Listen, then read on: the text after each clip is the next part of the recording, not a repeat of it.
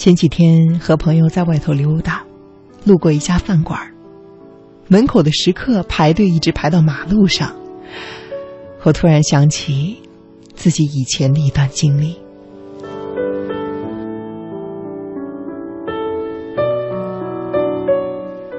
有一年到香港去旅游，不知道吃什么，问了一圈朋友，都推荐了同一家食肆，就连同行的小伙伴都说好。好吧，我也决定去那儿看看。到了地方，看到店内的装潢特别的有日本风味儿，门口排了上百号望眼欲穿的客人。我心想，没错，看这情况，这儿应该是很不错的。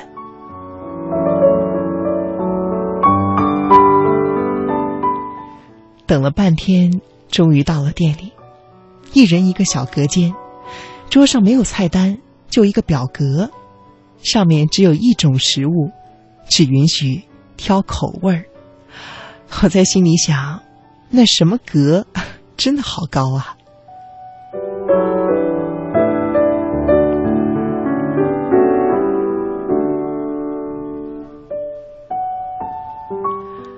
第一次到这么有格调的地方吃东西。我忐忑的在表格上打勾下单，然后满心期待的等着上菜。可是，当我夹起第一筷子送到嘴里的时候，感觉不过如此。我探过身子问旁边隔间的朋友：“哎，你觉得怎么样啊？”结果他们不约而同的说。你吃过格调这么高、价钱又这么贵的拉面吗？当然好吃啦！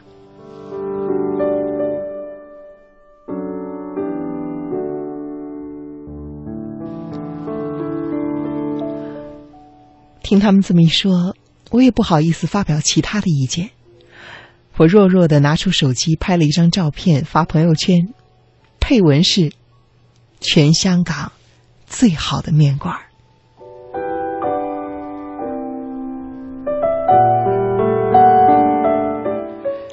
有一本书叫做《乌合之众》，那里面是这样描写这种心态的：所谓乌合之众，就是指聚合在一起而丧失了自主判断力的人群。当时的我，大概就是个乌合之众吧。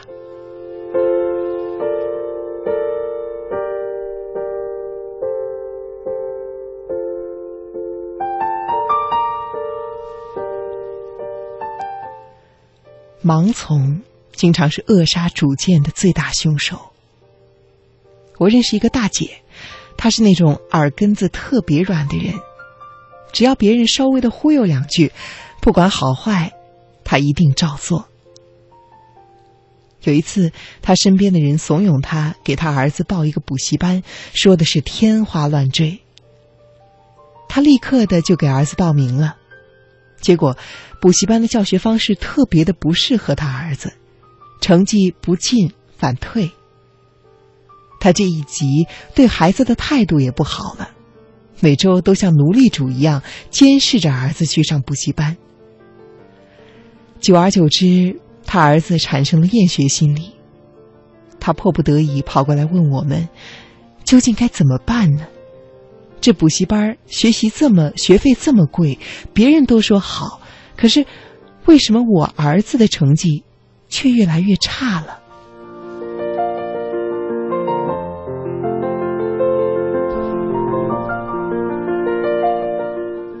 我说，不是别人说好就一定合适啊。就好比我们都说某个牌子的鞋特别好穿，结果你跟风买了。却因为你的足弓高，特别打脚，那么，你还会穿它吗？你还穿得下去吗？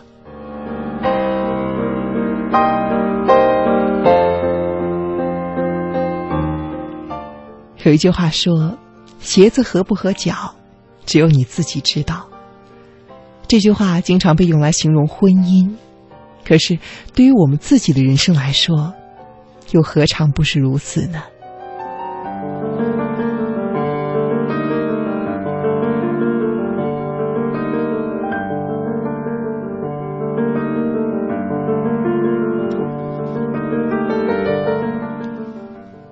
老于是我心目中的英雄。他在上一家公司的时候年纪轻资历浅但是却因为出色的工作能力一路就像坐火箭一般窜到了主管的位置上。虽然他为人低调，可是这么年轻就当主管，不服的人自然很多。一时间，各种风言风语，甚至有人泼脏水、捅刀子。朋友们都劝他。该服软的时候要服软呐，迎合一下别人，怎么了？当时我也劝他，不要一根筋，世故一点儿，好办事儿啊。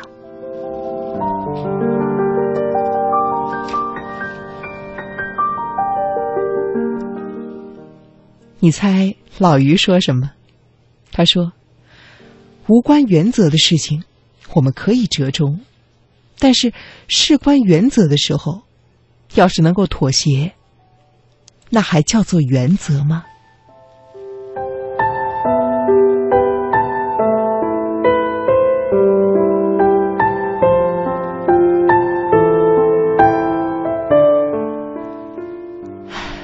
结局呢，是老于在办公室政治的斗争中输了，可是。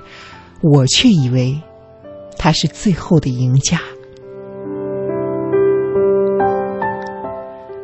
不是因为他有宁为玉碎不为瓦全的气节，而是一个有主见的人不会盲从。别人都说好，他有自己的想法，你可以说他骨头硬，但是能够坚持原则，不输给大流，这难道不是？人生的赢家吗？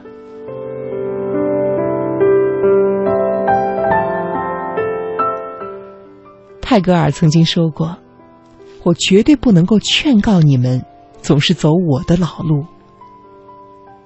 我在你们这个年纪的时候，我只会把我生命的船解开，让他从码头飘出去，迎接狂风暴雨。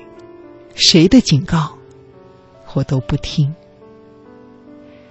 这是诗人浪漫的想法，可是有的时候，你确实要有主见，才能够有远见。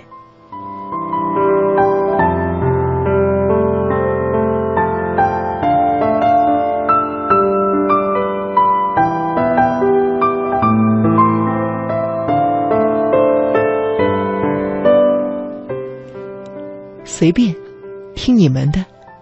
我也不知道该怎么办，你觉得呢？这些是你的口头禅吗？有的时候，这样的优柔寡断和纠结，并不一定是温柔和善解人意，而是没有主见。没有主见的人，最习惯随波逐流，成全大家，委屈自己。你能够听到，并且坚持自己心中的声音吗？这个世界上，并没有一种道理在说，别人认为好的，你就得喜欢。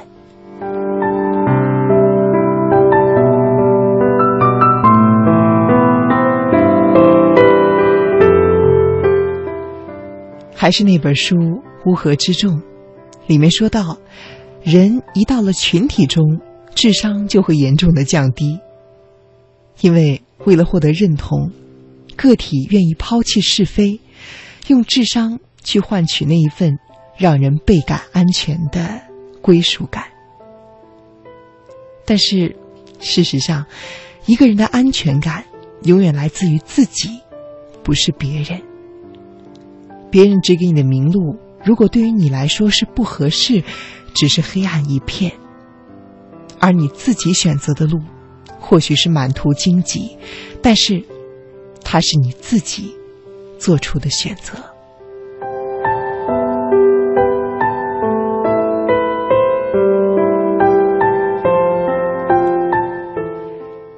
电影《使徒行者》中，古天乐有一句台词让人印象深刻。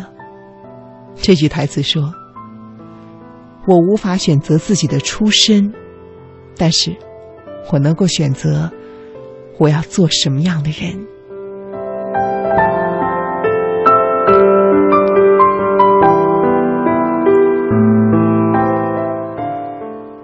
坚持自己的声音，坚持自己的想法，是需要勇气的。没错，当我们在人群中跟着大流往前走的时候，我们觉得安全和踏实。但是实际上，在人生的这样一条大路上，你并不是和一群人在共同走着，没有人会为你生命的终点负责。你看到的同一条道路。其实，只不过是比较平行的道路。你以为的在和人群中一起行走，也实际上只是你一个人的踽踽独行。